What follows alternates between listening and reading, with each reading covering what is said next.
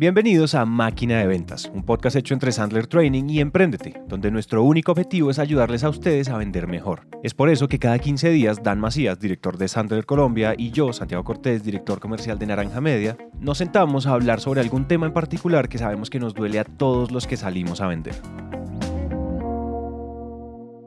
Entonces, ¿a qué vinimos hoy?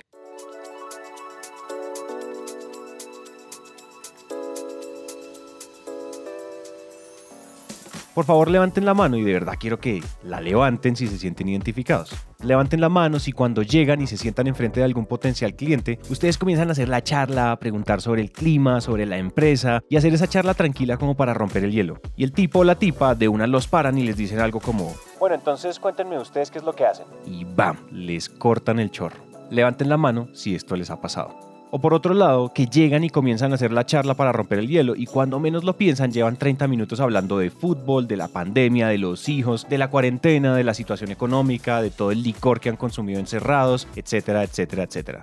Levanten la mano. Bueno, espero que algunos de ustedes hayan levantado la mano, pues en este episodio les vamos a enseñar un modelo de comunicación para entender todo esto. Un modelo de comunicación para identificar con precisión qué tipo de personas tenemos enfrente y cómo adaptar nuestra comunicación y aumentar nuestra probabilidad de venderle a esas personas. Pero ojo, este modelo de comunicación también sirve para la vida, para las relaciones de amistad o de pareja. Entonces, cinturones abrochados y acción. Hola a todos y bienvenidos al episodio número 12 de Máquina de Ventas. Estamos, como siempre, Dan Macías al otro lado del micrófono por allá en su casa y aquí estoy yo, Santiago Cortés. Dan, hola de nuevo. ¿Qué ¿Cómo vamos? ¿Todo cool o qué? Todo cool. Oye, tú tienes un saludo diferente en cada episodio. Estoy seguro que no has repetido ni una sola vez cada saludo. ¿Qué qué qué once, qué hongo? Todas esas es parte, es parte de, mi, de mi entrenamiento para salir de la zona de confort. Una hora por semana, los sábados a las 5 de la mañana, me despierto a ver qué estupidez voy a decir como saludo. Próximo ¿Cómo, ¿Cómo voy a saludar en el próximo capítulo? Una, una, persona que hace la tarea. Oye, antes de empezar, y yo sé que ya sonamos como disco roto, pero hemos, o sea, han pasado cosas tan buenas con este podcast. Estamos celebrando y creo que nos debemos un segundo, una segunda emborrachada digital. Yo no, creo que no te lo había dicho porque no les había mostrado, pero ya pasamos la barrera de los 30 mil oyentes. ¡Aplausos! Ah, ajá, aplausos. Gracias. Que nuestro productor ponga aplausos. Sí, güey, total. Que ponga el, la grabación de Cerati, por favor. Y todos hacemos reverencia cuando Cerati diga. Hacemos reverencia. sabemos que. Gracias totales. Entonces estamos muy felices con todo el auditorio, con toda la audiencia, de verdad, mil gracias. O sea, nosotros sabíamos, Dan y yo sabíamos que esto iba a ser bueno. No digamos que no. Pero wow, o sea, esto ya se está desbordando y los mensajes que recibimos todas las semanas por LinkedIn, por Instagram, por MySpace, por Nintendo 64, por todas las plataformas que hay. Total, güey. y las de verdad. Que no podemos mencionar, las aplicaciones que mejor conviene que queden secretas. y todas esas otras aplicaciones que ustedes que nos oyen, ustedes saben cuáles son. Gracias por todos esos mensajes de amor que nos mandan y de cariño y de agradecimiento. De verdad, no estaríamos en los 30 mil eh, si no fuera por ustedes. Así que de verdad, mil gracias. Buenísimo. Mega con Mambo, güey. Ya no digo. Con Mambo. a otro porque tengo un amigo que, que me regaña porque digo malas palabras. Entonces, ahora el episodio de hoy teníamos, tenemos planeado para ustedes una cosa bien interesante y es una herramienta que hemos mencionado por encima en otros episodios, no sé cuáles, se me olvidó, que es el DISC. Y el DISC es una herramienta que yo les digo es bomba atómica de valor. Eso es una vaina miedosa, miedosa, miedosa, una herramienta que ustedes tienen que aprender a dominar. Y por eso queremos empezar a hablar de este tema en este episodio. Dan, ¿quieres dar algo de contexto? ¿Nos lanzamos de frente? ¿Cómo, cómo nos comemos esta torta?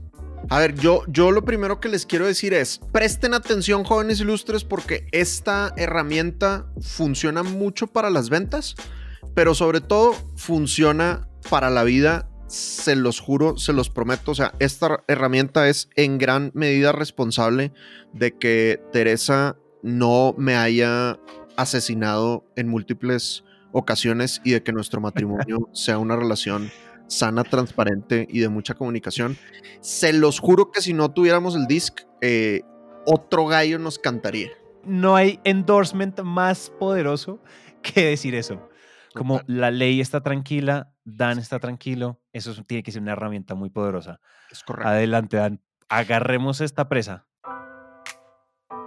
De una. Entonces, bueno, el DISC es un modelo de comunicación que se inventó, jóvenes, ni más ni menos que un señor que se llama, pues, estoy aquí googleando en este momento porque se me olvida su nombre, William Marston Moulton. Ya les voy a decir exactamente cuál es el nombre.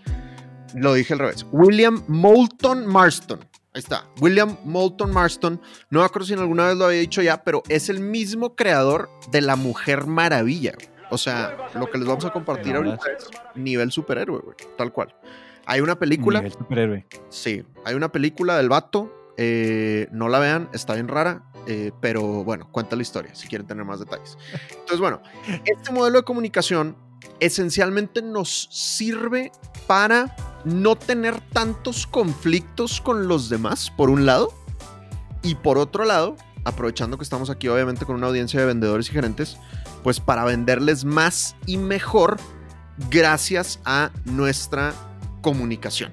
Este modelo de comunicación, eh, lo que ha- hay muchos modelos de comunicación que son, que son muy buenos, ¿no? O sea, aparte del, del, del DISC, están cosas como el Enneagrama, güey, o están cosas como em, el MBTI, eh, varios, ¿no? ¿Qué, ¿Qué me gusta mucho del DISC y qué le gusta a los clientes de DISC?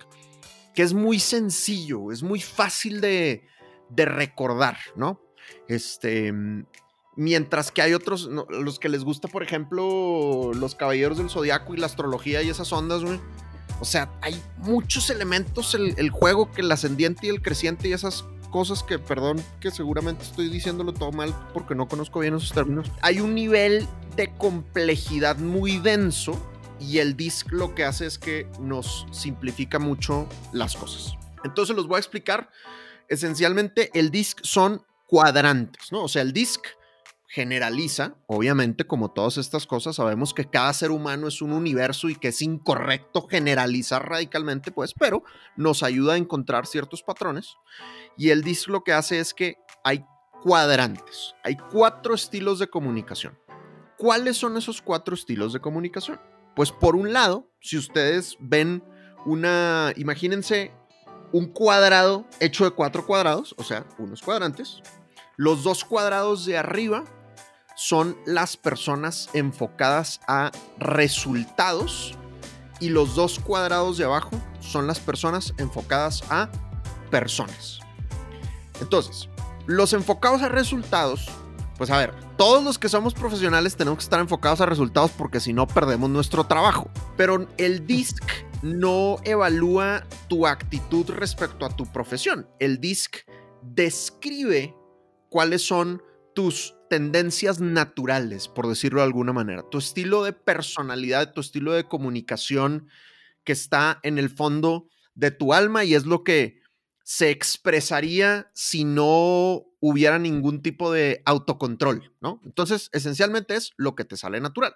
Entonces, alguien que le sale natural la tendencia a resultados es un individuo que va a estar más preocupado por conseguir el resultado, por hacer la tarea, por ejecutar lo que hay que ejecutar, a pesar de que eso implique incomodar a los demás. Por ejemplo, una persona enfocada a resultados va a ser alguien que tal vez va a ser naturalmente más franco. Y entonces cuando tú le dices, oye, ¿me puedes dar retroalimentación de esta presentación que acabo de hacer? De una va a empezar a decirte, hiciste bien esto y esto, y hiciste mal esto y esto y esto, y ¡pum! Te la va a soltar, compadre, ¿no? Mientras que alguien que tiende a personas, probablemente es alguien que está más dispuesto a sacrificar el resultado con tal de que todos los demás estén bien. Entonces, cuando tú le dices, dame retroalimentación de esta presentación, como no te quiere incomodar, probablemente solo te va a decir las cosas positivas y las cosas negativas se las va a guardar. Traducido a nuestras relaciones de amistad, una persona enfocada a resultados, si estás armando tu plan de vacaciones, probablemente una persona enfocada a resultados va a decir más directamente a dónde quiere ir y en qué tipo de hoteles se quiere quedar y a qué restaurantes y qué planes, mientras que una persona enfocada a personas probablemente va a estar más abierta a guardarse su propia opinión con tal de que todos los demás estén bien. ¿Vamos bien? ¿Dudas hasta el momento, compadre? Mm, vamos bien, vamos bien. Entonces yo para recapitular rápido, si dividiéramos el cuadrado en cuatro, los dos cuadrados de arriba, los dos cuadrantes de arriba son enfoque a resultados, es decir, obtener algo, no importa si tienen que incomodar o, tienen que incomodar a los demás, pero los resultados son lo principal y los de abajo tienen como esa etiqueta de como enfocados en las personas, es decir, poner a las personas primero. Creo que vamos ahí bien. Y luego pensemos ahora en, en, la visión lateral de los cuadrados, ¿no? Entonces, si tú estás viendo el cuadrado eh, enfrente de ti, a tu mano derecha están las personas extrovertidas y a tu mano izquierda están las personas introvertidas. Entonces, aquí hay que hacer una, una aclaración. Y es que se tiende a, a pensar que la extroversión y la introversión es un tema de socialización, ¿no? Y en algún momento toda la cultura puso un poco de moda el ser, el ser extrovertido, porque el extrovertido es el alma de la fiesta y te lo imaginas rodeado de personas riéndose de sus historias y de sus chistes y como que el extrovertido es el rockstar, ¿no? Pero eh, resulta que en realidad somos más o menos mitad y mitad entre extrovertidos e introvertidos eh, autores disputan, ¿no? Pero lo mínimo que hay de introvertidos en el mundo, si no estoy mal, es como el 30%, pero probablemente tiende más a mitad y mitad. Y además la introversión y la extroversión no es un tema de qué tan social eres, sino es un tema de cómo te energizas. Entonces los extrovertidos mm. son personas que se energizan en la fiesta, en la rumba. Los extrovertidos les gusta mucho la socialización, ¿no? Entonces el extrovertido puede estar muy cansado, pero suponiendo que no estuviéramos en pandemia y pudiéramos ir a rumbeaderos, discotecas, antros, boliches, como les digan en su respectivo país, el, extrovertido puede estar muy cansado, pero tan pronto se va acercando al sonido de la música, y inmediatamente el extrovertido como que, como que empieza a agarrar la energía, como que empieza a agarrar la vibra, ¿no? Y lo mismo, puede estar muy cansado, pero tan pronto llega un círculo donde hay conversación, ¡pum! O sea, automáticamente se le enciende la, la energía, ¿no? Eh, mientras que el introvertido se energiza más descansando en el silencio, con, con un libro, escuchando música. Puede socializar y lo puede hacer muy bien, pero llega un punto donde la socialización lo, lo cansa, lo agota. Mientras que al extrovertido lo que lo agota es el silencio. Entonces, un ejemplo. Yo soy bastante introvertido. Yo requiero mis momentos de, introversión. Mientras que Teresa, la supermodelo, es extrovertida. Y entonces el otro día nos estábamos preguntando, oye, ¿qué pasa si en Navidad no podemos ir a México? Todas las Navidades las pasamos con, con nuestra familia y ninguno de los dos concibe pasar la Navidad alejados de nuestra familia. O sea, yo sé que hay personas que les gusta irse de viaje, la nosotros no. O sea, a mí me encanta estar en casa de, mis papás, en casa de mis suegros, con los abuelitos, o sea, con todos los primos. Eso es el plan que, nos gusta mucho de, de la familia. Pero dijimos, oye, si por la pandemia no podemos viajar a México, ¿qué hacemos en Navidad? Y yo automáticamente dije, ver todas las películas de Navidad que hay en Netflix. Y ¿qué, güey? O sea, olvídalo, güey. O sea, obviamente si nos quedamos en Navidad, tenemos que conseguirnos a alguien que nos invite a su fiesta familiar. O sea, necesito socializar. Si yo no socializo en Navidad, decía Teresa, me voy a súper deprimir, ¿no? Con todo y que pasaría la Navidad con la persona que ama y adora en este planeta, que soy yo, ¿verdad? Pero no, quiere socializar, güey. O sea, no quiere estar con su marido sola, quiere socializar porque es lo que los extrovertidos requieren y es perfectamente eh, entendible, ¿no? Y ahora, habiendo dicho eso, los introvertidos tienen cosas muy buenas. Los introvertidos son personas que, por ejemplo, está comprobado que son más perseverantes. son personas que tienen mayor capacidad de enfoque. Y los extrovertidos obviamente tienen cosas muy chéveres, y hablaremos de esto en, toda en todo nuestro, nuestro episodio, como que pues tienen demasiados contactos, se hacen amigos de todo el mundo rápidamente, y para las ventas, las dos cosas son buenas, las dos cosas son buenas, ¿no? Hay que tomar algo en cuenta.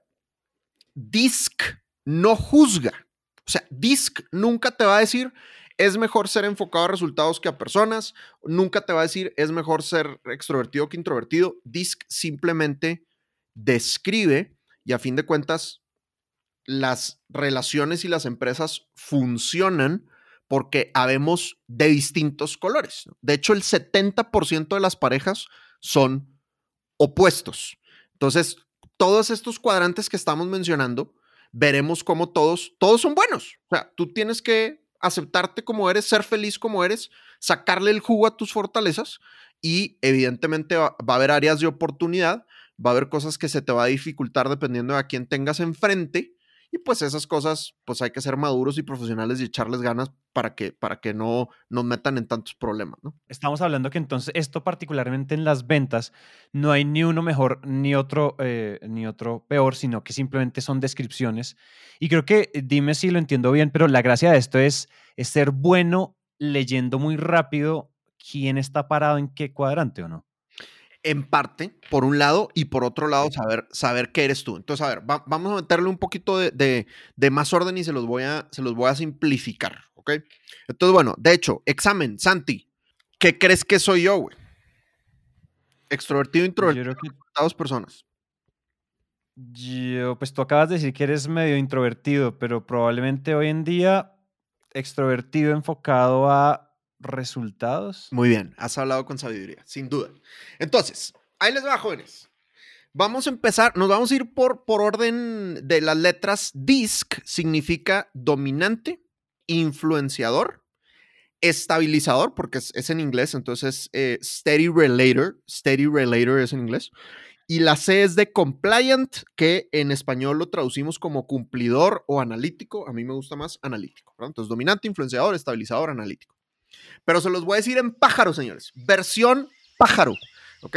Y esto lo saqué eh, de un libro que se llama Taking Flight.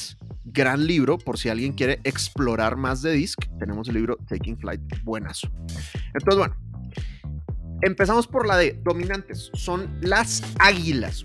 Los dominantes son las águilas. Entonces, las águilas, como todos hemos visto, las águilas vuelan solas, no vuelan en parvada, y las águilas van por la presa, papá, o sea, a lo que vas, ¿no? Y no, obviamente, no les importan los sentimientos de, la presa. Las águilas son, son independientes, son tenaces, muy, muy enfocadas a resultados, pueden tener una tonalidad muy segura de sí mismos, que eso puede hacer que parezcan a veces como agresivos o pedantes para, para algunas personas y tienden a ser individuos de mucha, mucha acción.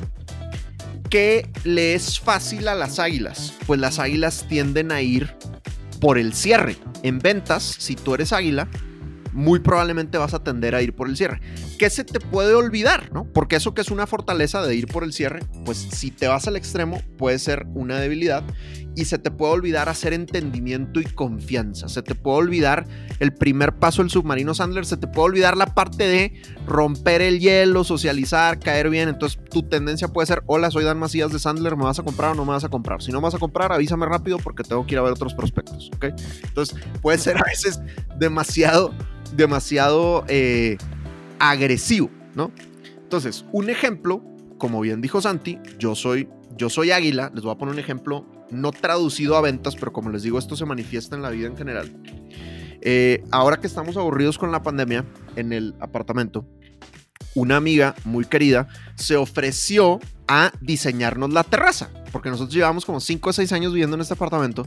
Tenemos una terraza muy chévere de ladrillos, pero le hemos metido cero cariño. O sea, de hecho, tuvimos unas plantas ahí con la persona que nos entregó el apartamento y las plantas, o sea, se murieron. Y yo me enteré que se murieron de que seis meses después de que los cadáveres de las plantas estaban ahí. súper cero ponerle atención. Entonces nuestra amiga decía, oye, cada vez que veo la terraza en los videos de Dan, me deprimo. Entonces se las voy a diseñar gratis, porque los quiero y los aprecio, pero sobre todo porque mis ojos no toleran ver esos videos. Y entonces nos un día, hace literal tres sábados, en la mañana, le habló a mi esposa, se pusieron en un Zoom y le enseñó el plan de- del jardín, ¿no? Las plantas que sugería y las sillas y las mesas, la frega. Y entonces Teresa me dice, a ver, ven. Y entonces me enseña el plan y yo me emociono. El águila en mí se emociona y digo, chévere, compremos plantas, ¿no? Teresa no me deja tener perro porque dice que yo no lo voy a cuidar y que ella lo va a tener que cuidar y, es cierto. Y entonces dije, pero pues tengamos seres vivos, aparte de ti y de mí, tengamos plantas. Y entonces le digo a mi amiga, oye, pásame el contacto de tu jardinero. Y me dice, sí, yo te lo paso el lunes. Esto es sábado, ¿no? Y yo le digo, pero ¿por qué el lunes? Pues es que ahorita está ocupado en una hora. Y yo le dije, pues si quieres, déjame, yo le pregunto, pásame el contacto y yo hablo con él, ¿verdad? O sea, si se fijan, el lenguaje es como muy águila, o sea, como no me importa lo que tú estés pensando, o sea, dame lo que yo necesito, ¿no? Entonces, ella ya me conoce, no se ofendió ni nada, me pasó el contacto y le hablo al jardinero en ese momento y le digo, oye, fulano, necesito 15 Miamis, cuatro novios, un jazmín, dos azaleas, bla, bla, bla, bla, bla, ¿cuándo puedes? Y me dice, "Em, la próxima semana. Y yo, brother, es chapinero, nos van a cerrar, necesito que te vengas ya. Me dice, uy, pero es complicado, la. ¿qué tengo que hacer para que te vengas ya? No, no, fresco. Total que ese día, güey, a las 4 de la tarde, teníamos nuestras 15 Miamis, dos azaleas, un jazmín, cuatro novios, todo instalado, güey. Y entonces le mandamos la foto a mi amiga y mi amiga de que, o sea, me encanta que cuando ustedes dicen acción, es acción, güey, ¿no? Ese es el tipo de cosas que a veces hacemos como águilas. O sea, de repente es, me gustó la idea, a lo que vas, papá. O sea, vamos por el resultado con prisa y con afán. Para algunas cosas es chévere, pero obviamente bajo presión, eso lo que hacen las águilas es que a veces no tomamos en cuenta los sentimientos de los demás y podemos ser como demasiado arrolladores, por decirlo de alguna manera, ¿no? Entonces, Oye, ahora que lo, ahora que lo dices, la, forma en que acabas de describir toda esta situación, con Dani, con mi novia, hemos hablado mucho de ese tipo de cosas y de comportamientos míos. Y, y sí, o sea, sabes que, sabes que yo estoy más por ese lado, pero ¿sabes qué tengo, qué conflicto interno tengo? Que ahora que lo acabas de describir y estoy revisando mis notas acá al otro lado del micrófono, estoy revisando mis notas del Sales Mastery donde hablamos de DISC ajá, y yo escribí que yo era águila, pero que necesitaba mi introversión. ajá, O sea, que yo disfrutaba mucho mi soledad claro. y que y yo había puesto la pregunta de preguntarle a Dan eso qué significa, como en dónde caigo. Porque yo me identifico mucho con las águilas, yo a veces soy más eh, paso, o yo cuando la gente me conoce, la gente siempre dice lo que tú dices, la gente, o sea, un águila puede dar la impresión de prepotente, acelerado, afanoso, eh, incluso a veces como medio, ¿no? Como opresivo. Pero entonces yo tenía esa pregunta, porque por eso te decía, yo a mí, yo disfruto mucho mis alone times, ¿no? Yo disfruto mucho leer un libro, estar solo, jugar PlayStation solo, estar mirando al techo.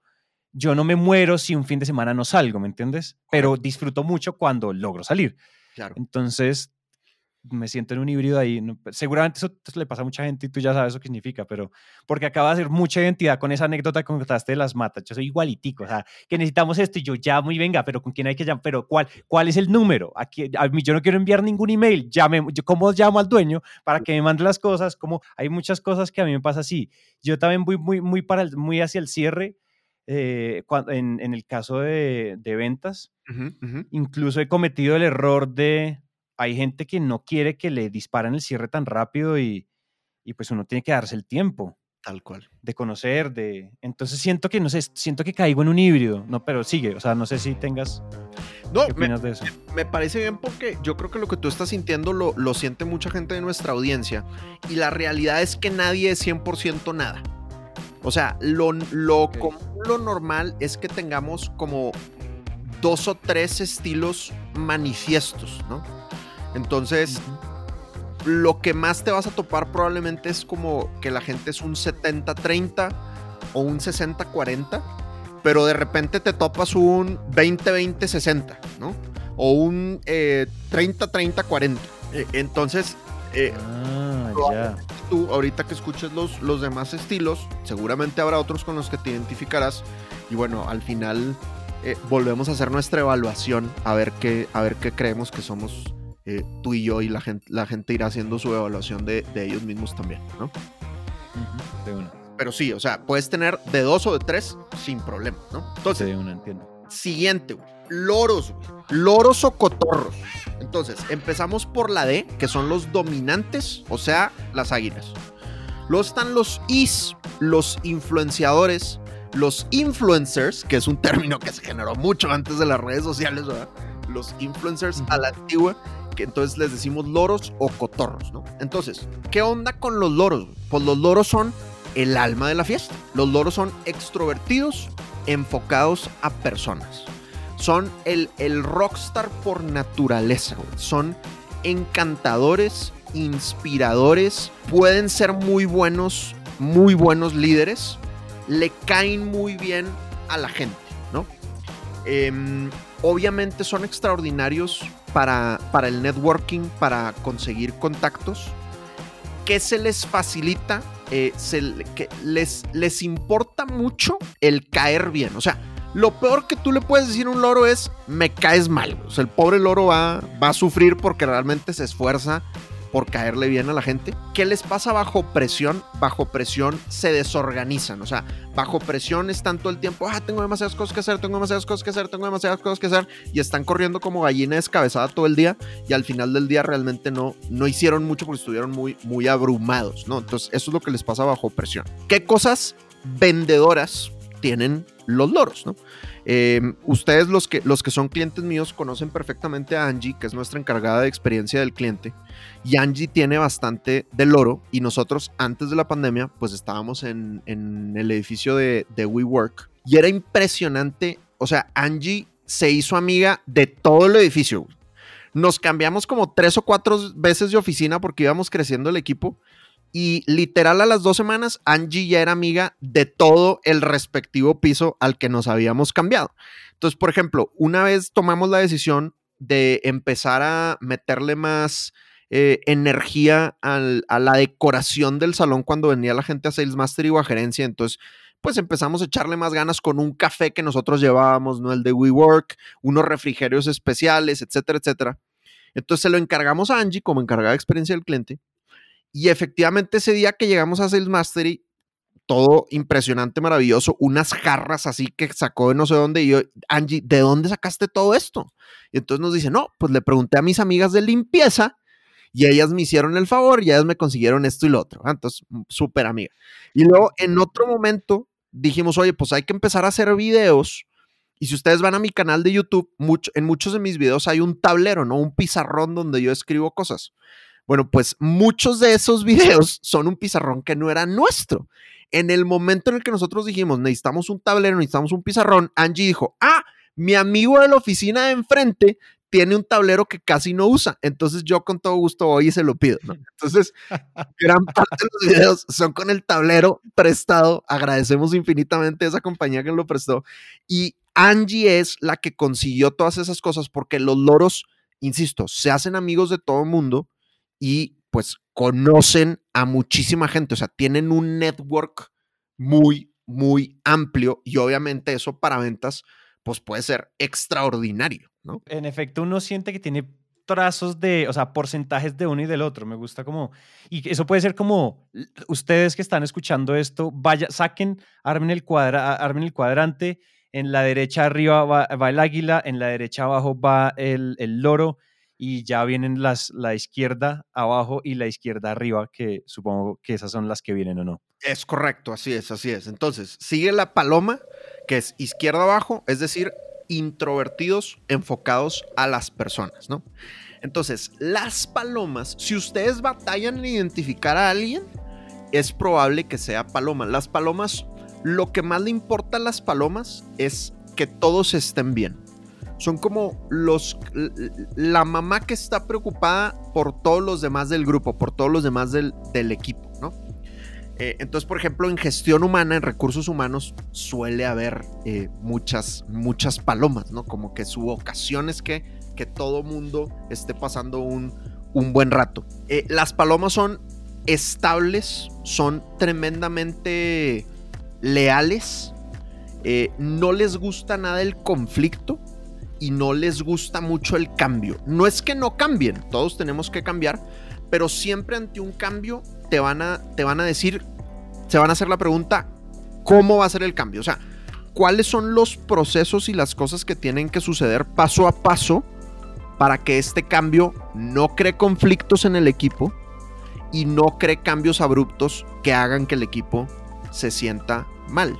Entonces yo, yo siempre me imagino a la paloma como todos en nuestro grupo de amigos tenemos a alguien que no es muy protagonista, o sea, no es el alma de la fiesta, no es el, intenso, pero es la persona que cuando necesitamos que nos escuchen, es la persona con la que vamos, con la que vamos a ir, ¿no? Que es como una persona relajada, silenciosa, que nos va a escuchar, que nos va a, comp- a comprender. Yo siempre me imagino que, que así son las, las palomas, ¿no? Entonces, eh, ante esa estabilidad, por ejemplo, mi suegra es súper, súper paloma.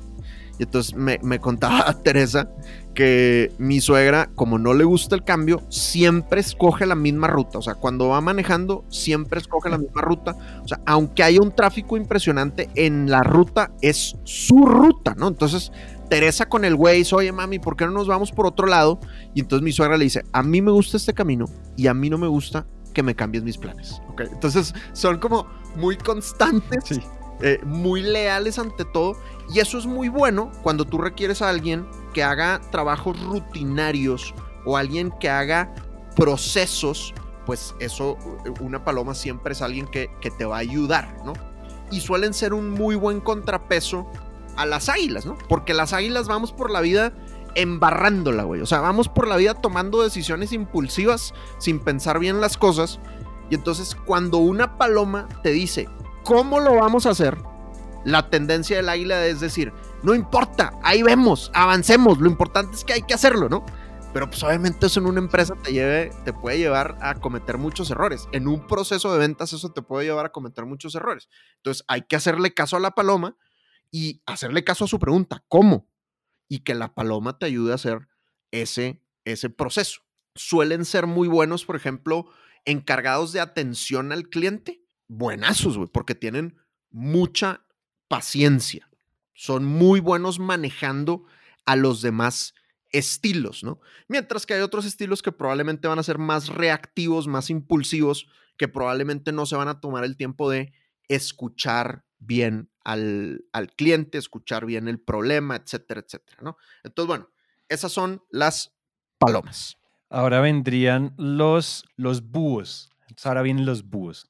Los búhos que es arriba a la izquierda, o sea, introvertidos, enfocados a resultados. Entonces, los búhos, radicalizando, ¿no? Son como el contador super contador, ¿no? O el programador super programador.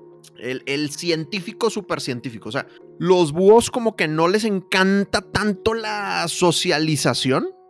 Eh, los búhos les gustan mucho los datos, las estadísticas, las gráficas, el orden, la formalidad. Extraordinarios haciendo planeación. Si tú quieres sacar bien tu recetario y tu plan de prospección, o sea, el búho es el que te va a ayudar a que sea estadísticamente correcto, ¿no? El búho es el que va a ser el mejor plan de territorio porque es el que realmente va a hacer la investigación y va a, va a analizar.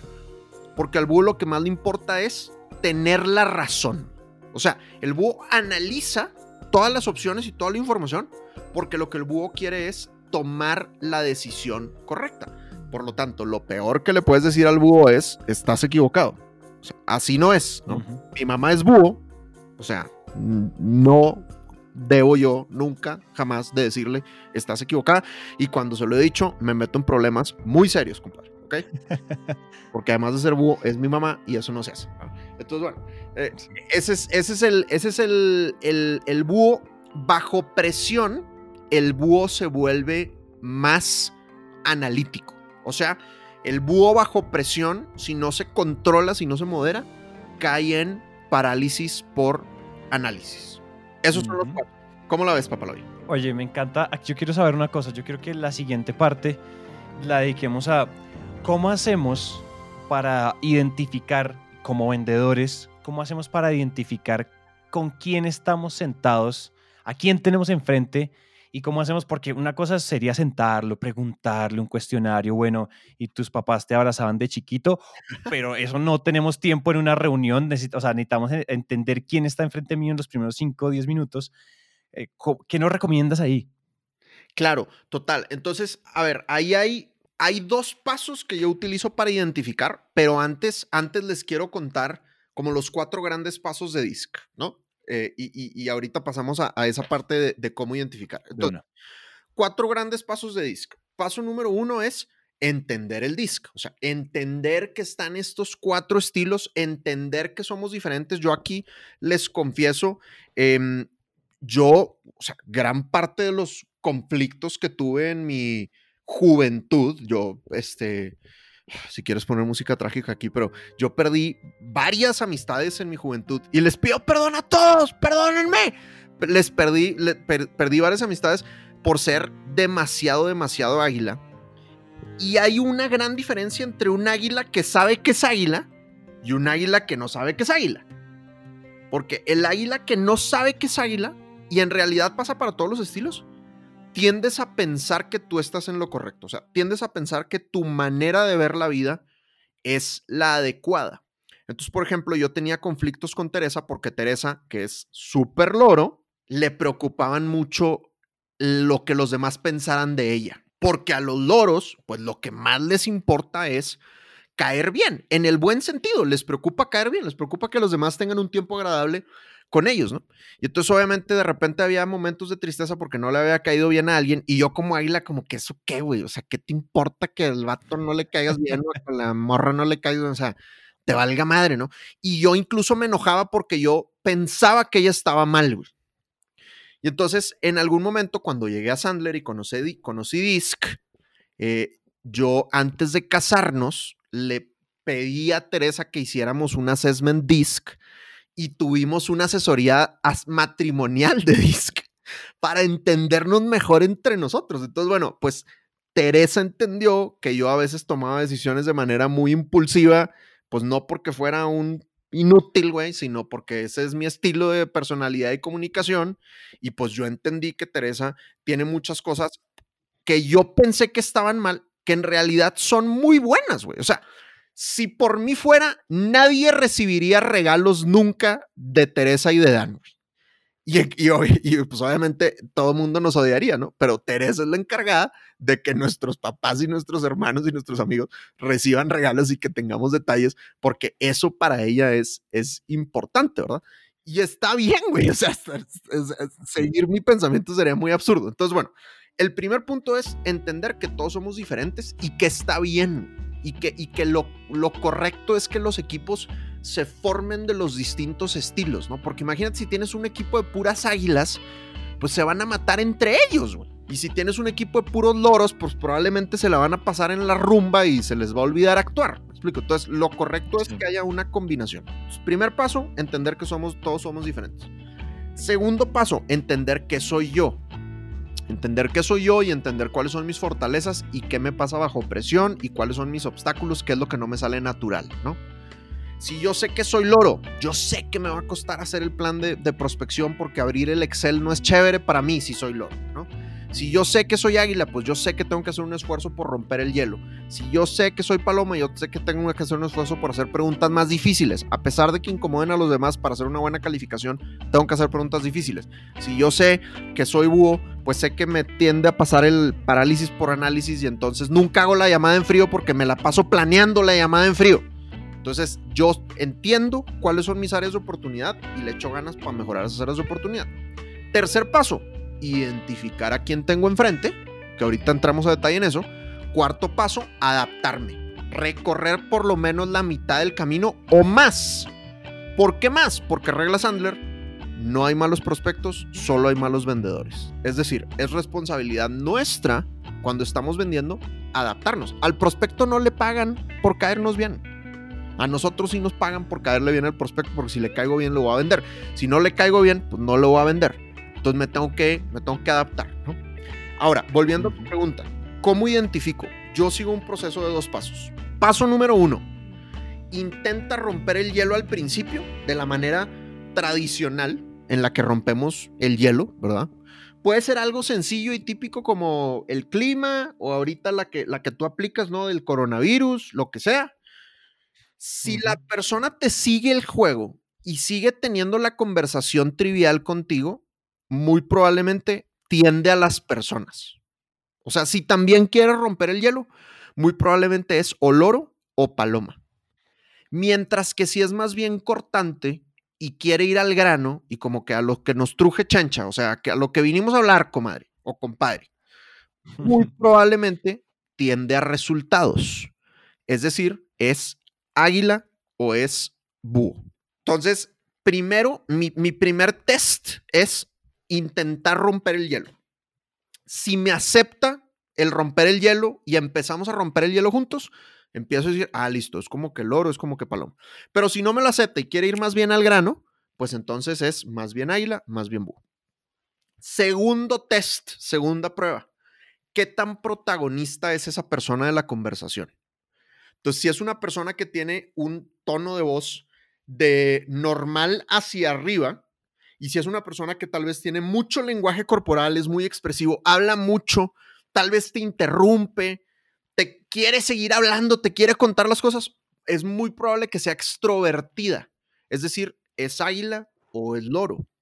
Mientras que si es una persona que tiene una tonalidad de voz de normal hacia abajo, si es una persona que es más pausada, si es una persona que no te interrumpe, te deja hablar, te deja que tú seas el protagonista de la comunicación, pues probablemente es introvertida.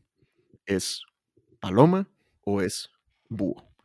Y estoy sufriendo mucho, güey, controlándome de esa manera, ¿ok? Entonces, bueno, esos son como los dos tests, las dos, las dos pruebas. ¿Cómo lo ves? ¿Cómo te suenan? Pues me suena mucho, sabes que ah, eh, justo creo que esta semana o fue la semana pasada, al final de la semana pasada, me entré con una llamada con un, con un banco grande, con la persona que era, o sea, con el tomador de decisión, ya era todo el cuento, ¿no? Y entonces entré a la llamada y entonces yo empecé a como, bueno, y a romper el hielo, ta, ta, ta, y no, imagínate, y tú, y yo, y la vida, ¿no? No, y por qué estamos en este mundo. Y, y entonces de una vez dice, ah, no, ah, sí, pues mira, yo, yo, quiero, yo quiero saber dos cosas rápidas. Mira, yo te llamé para ta, ta, ta, ta, ta, ta, ta, y yo de una dije, ve, yo no seré el más duro en disc, pero es que cualquier imbécil se da cuenta que esta vida es un águila remega águila. Claro. Eh, porque de una me macheteó en la ruptura de hielo. O sea, la, la, o sea, romper el hielo fue fuera de la cuestión. Claro. O sea, de una me dijo como, hizo como un, bueno, mira, Santiago, la llamada es porque yo quería saber con ustedes validar ta, ta, ta, ta, ta, y me gustaría que entendiéramos y obviamente yo ya empecé mi proceso Sandler de calificación pesada, pero antes de eso, o sea, confianza y entendimiento. La confianza y entendimiento se dio por una razón y es que como ella es, como ella es águila y ella ha visto que nosotros hemos generado resultados para otras compañías, ella se autogeneró entendimiento y confianza. Ella dijo, ya, yo ya lo que necesito es a lo que vinimos. Correcto. Entonces, entonces, claro, de una. Y yo soy, o sea, yo en el comienzo, o sea, yo me pongo la máscara del oro a los, al comienzo de las, de las llamadas. Así yo sea, así yo, yo marqué, yo soy 50, 30, 20, 0, porque yo sí soy cero, o sea, no me identifico con nada de Hugo. Yo puedo tener algo de Hugo por allá entre el 1 y el 5, pero yo no soy enfocado a datos, no soy enfocado a la, a la métrica, no soy enfocado, nada de eso me tiene a mí con mucho cuidado. Entonces yo me pongo mucho la máscara del oro cuando, cuando estoy abriendo una llamada con un, con un nuevo prospecto, con un potencial cliente y, y después cuando la cosa se empieza a poner un poquito ya más seria, me, me aguileo más, ¿cierto? Me voy cambiando las máscaras, me voy cambiando los disfraces, pero en este caso, de una, o sea, agarro ese loro, lo desplumo y lo echo al agua caliente y a lo que vinimos, don Santiago. Entonces, sí. y, y, fíjate, estás diciendo algo bien, bien, bien importante y es, tú entendiste cómo era la persona y de una te adaptaste, mientras que la tendencia del loro cuando no conoce Disc es, ah, le caí mal, le no logré romper el hielo. Y entonces intenta romper el hielo otra vez y en, vez de hacerle caso al, al, águila o al búho de hablemos de a lo que vinimos, ¿no? Entonces, hay que, una recomendación que yo les hago a todos en Disc es no se lo tomen personal, o sea, hay, hay una regla de oro en el trato a los demás que es trata a los demás como te gusta que te traten. Y esa regla en Sandler decimos, tírala a la basura, papá. O sea, no sirve absolutamente para nada. De las peores reglas que hay en la historia de la humanidad. La regla debería de ser, trata a los demás como a ellos les gusta ser tratados. Trata a los demás como a ellos les gusta ser tratados. Entonces, ¿cómo vas a romper el hielo con un águila y con un búho? Cuando durante la conversación les demuestras que eres una persona de negocios, que al búho le va a resolver las dudas, le va a dar la información, le va a demostrar el nivel de expertise, porque eso es lo que el búho necesita. El búho necesita estar con alguien que lo va a ayudar a tomar la mejor decisión. ¿Cómo vas a romper el hielo con el águila? Cuando tú le demuestres que le vas a generar resultados, porque eso es lo que el águila está buscando. ¿Cómo vas a romper el hielo con los loros y con las palomas? Pues con ellos sí vas a romper el hielo de la manera tradicional, que es charlar, ser buena onda, ser buena vibra, platicarnos un poco de nuestra vida personal, caernos bien.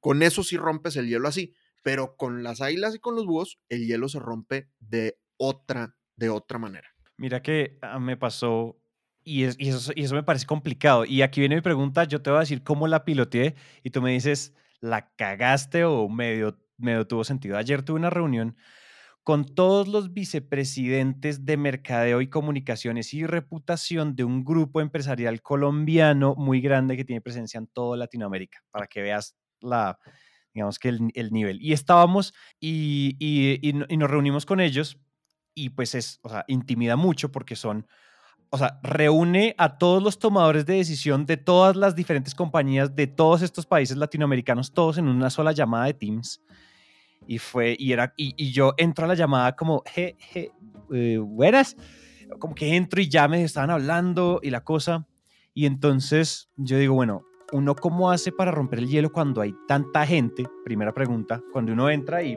y después de esto, además de todo, ¿qué dice uno después? Hola, soy Santiago, ta, ta, ta. Entonces, bueno, ¿qué fue lo que yo hice? Yo me quedé, yo entré a la llamada y cuando uno entra en una llamada donde hay harta gente, como que no, no es evidente que uno entró, uno simplemente es aceptado en el, en el room, uno entra y yo me quedé callado y entonces por ahí están hablando, ¿cómo así? Entonces el que nos va a presentar la propuesta es Santiago. Oye, pero Santiago no es el que sale en este podcast de Bancolombia y en el podcast de Talentos y hay, ay, yo lo he escuchado, no, no, no, no, yo a ese muchacho sí le quiero poner cara. No, ¿cómo así? No, pero qué emoción. Oye, ¿será que ya entró? Ay, míralo ahí, Santiago, ¿cómo estás? Y yo dije, ese es el papayazo, ese es mi break, ese es mi papayazo. Yo, hola, no, ¿cómo así? Pero no, no traje ya. Oye, cuando estemos de frente nos tomamos el café y, y si quieres te dejo mi autógrafo, jaja, mentiras. Y bueno, como que ahí la cosa y todo el mundo se rió y por allá un, señor por allá, ah, no, entonces si quieren nos vamos de la llamada y los dejamos a los dos. Bueno, como que se empezó a volver una mamadera de gallo, un, un zafarrancho. Y yo dije, bien, que ser, o sea, ya hubo como algo de rapport, ya hubo algo como de como de confiancita, chévere. No, es que yo siempre te escucho en los podcasts de yo no sé qué, yo quería ponerte cara hace rato y yo siempre me vengo, además fue una cosa tan como siempre que nos venimos en el avión de la compañía, yo te vengo escuchando y no sé qué, y ah, bueno, entonces se rompió la cosa, pero yo, o sea, si ese papayazo no hubiera sucedido, ¿cómo uno rompe con tantos tomadores de decisión en una sola sala? Claro. Porque uno por uno... Ah, ¿Qué opinas? ¿Qué opinas? Lo que pasa es que el papayazo va a venir de un estilo de comunicación. Entonces, en este caso, el papayazo fue de, a ver, examen, güey. Esta persona, ¿qué crees que es en el disc? Esa persona es loro. Total, güey, total. Y pues Dios bendiga a los loros porque generalmente nos van a dar buena entrada y nos van a facilitar mucho las cosas, ¿no? Pero ¿qué hubiera pasado si el papayazo hubiera sido diferente?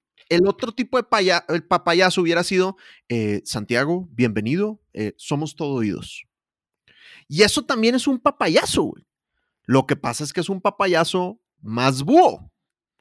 Y si te hubieran dicho, bueno, Santiago, por favor, cuéntanos la propuesta, eh, tenemos 20 minutos, así que adelante. Pues ese es un papayazo a águila, güey. Pero el papayazo ahí está, güey. Y lo único que tú tienes que hacer es reaccionar de acuerdo a el pie que te están dando, ¿no? Entonces, pues si te están hablando en tono águila, pues aguileas, papá. Si te estás en tono búho, pues te abúas, compadre. ¿Me explico? Entonces, realmente no es tan complicado. El problema que tenemos es pensar que si no es un loro, les estamos cayendo mal. Que si no es un loro, no hay confianza. No, lo que pasa es que la confianza con cada estilo se va a construir diferente. Entonces, no nos lo tomemos personal, no nos lo tomemos tan, tan agresivo, sino que pues entendamos que hay personas que empiezan a generar confianza con resultados Mm, o con gráficas o con una conversación seria en vez de una conversación simpática o personal. Ok, o sea, con todos los arquetipos, con todos los pájaros, hay formas de, de romper el hielo y de generar entendimiento y confianza. no todos tienen que ser la charla sobre mis dramas familiares y super loros. No son solo los loros, sino que todos tienen un estilo diferente. Y hay que saber agarrarla en el aire. Exactamente. O sea, ¿y cuál es la recomendación aquí? Espejea. Espejea. O sea, actúa de la manera más parecida a la persona que tienes enfrente. Acuérdate, más bien, trata a los demás como a ellos les gusta ser tratados. Entonces, muy rápidamente te van a enviar las señales de cómo les gusta ser tratados. Ajústese, mijo, y listo. ¿verdad?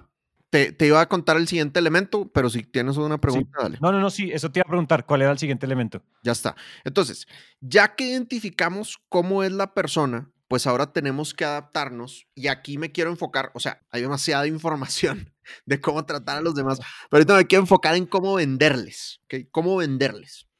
Eh, entonces, si tú le vas a vender a un águila, a un dominante, recomendaciones, ve al grano, ahórrate la socialización, empieza por el final de la historia. O sea, con un águila siempre es bueno decir, este es el resultado que vamos a obtener. Esta es la inversión, este es el resultado. Esto es lo que traigo preparado en la presentación. ¿Qué te gustaría ver? Al águila le gusta mucho tener el control. ¿Qué no es bueno hacer con el águila? Y esto se los digo con mucha autoridad porque yo soy águila. Que empieces a contarles toda la historia, ¿no? Entonces, eh, vamos a contarles cómo fundamos nuestra empresa y cuáles son los valores de nuestra compañía y bla, bla, bla. Y empieza a echar así un choro mareador. Es como, güey, o sea, vamos al grano, güey. No me importa tu historia, no me importan tus valores. Yo lo que necesito es que me resuelvas mi dolor. ¿Cómo vas a resolver mi dolor? Y prométeme el resultado. Eso es lo que quiere ver el águila. Entonces, asegúrate que tu presentación sea así. Y las águilas son las que siempre te van a decir que tienen menos tiempo. Recomendación con las águilas, tonalidad segura. O sea, lo peor que puede pasar, a veces lo que nos pasa con las águilas es que las confundimos con agresivas o las confundimos con pedantes o las confundimos con soberbias. Y no, güey, simplemente son águilas, hablan fuerte. That's it. Entonces, ¿quieres estar bien con un águila? Habla con una tonalidad segura tú también y contesta rápido lo que te están preguntando, ¿no? Entonces, si te preguntan, ¿cuánto cuesta? Tanto, papá. Si te preguntan, ¿cuándo me entregas? Tal día, ¿ok? O sea, y muchas veces eh, los, otros estilos, en vez de responder al grano, empiezan, bueno, eso depende, porque podría pasar que, no, güey, no, o sea, no me des rodeos, contéstame lo que te estoy preguntando, ¿va? Ahora, hablaremos en otro momento de calificación, ¿ok? O sea, no estoy, estoy, estoy hablando de una presentación final. En la presentación final, contesta lo que te están preguntando. En la calificación, no contestes lo que te están preguntando, hay que responder las preguntas con otra pregunta. Aclaración importante. Em, loros. Con los loros, quítale formalidad. Con los loros es métele café, métele cerveza, métele almuerzo. Con los loros, gástate tiempo hablando de la familia, hablando de cómo te está yendo con la pandemia. O sea, con los loros sí, normal, rompe el hielo a todo lo que da, sonríe, diviértete, sé buena onda. Si eres loro, no vas a batallar. Si eres águila, métele paciencia, porque tu tendencia como águila va a ser, ya quiero cerrar, ya quiero cerrar. Sereno, papá. Primero, primero, volvámonos amigos, volvámonos compis. Primero llevémosla bien, después hablamos del negocio. Si eres búho, tienes que ser más social que lo que tu tendencia te, te indica, ¿no? Habla menos de lo técnico. Si eres búho, al oro no le importan tanto los gráficas ni los exceles, ¿verdad? Al oro le importa más la relación.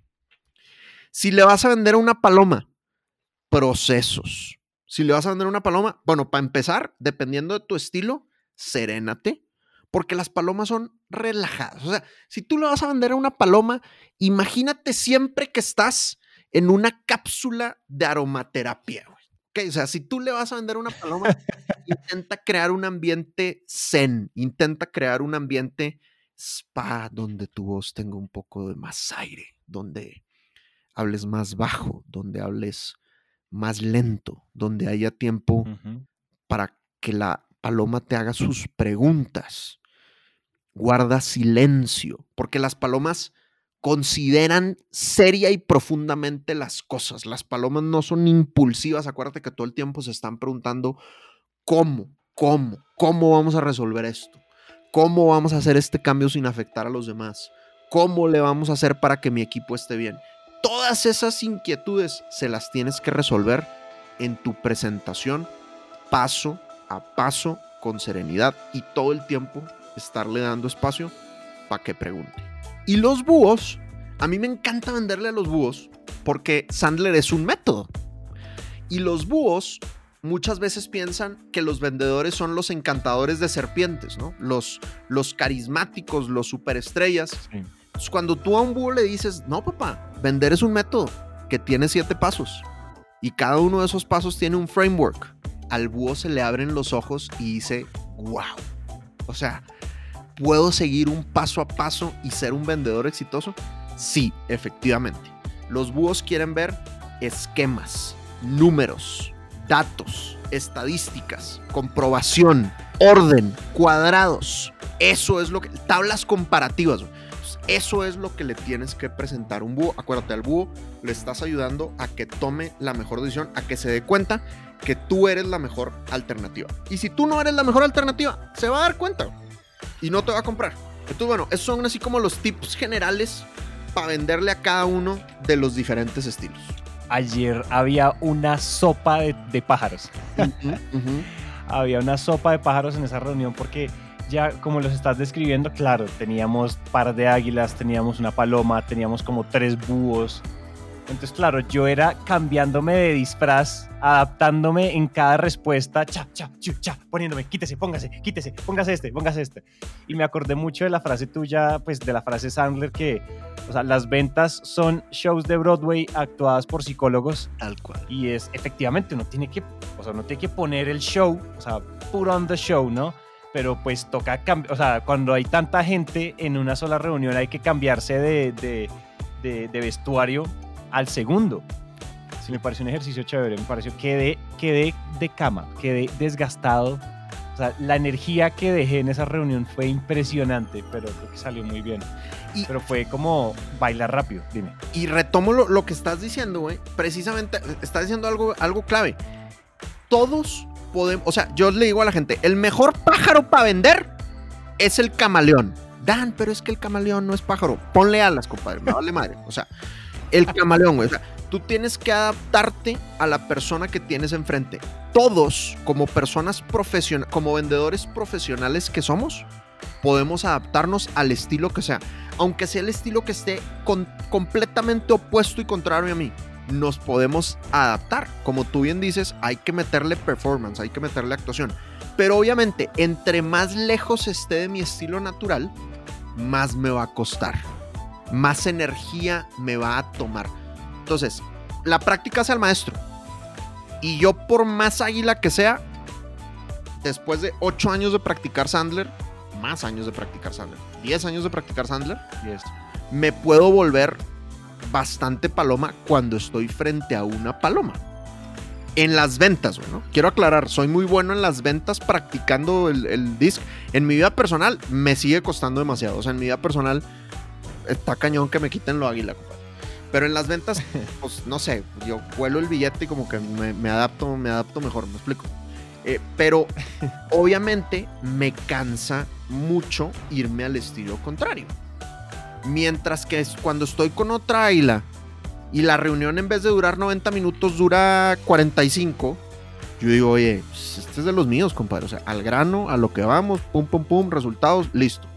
Y eso no me cansa, no me cansa tanto. Entonces, nada, tener en cuenta que todos nos podemos adaptar con práctica, no es inmediato, obviamente, pero naturalmente lo que sea opuesto a nosotros nos va a tomar más energía.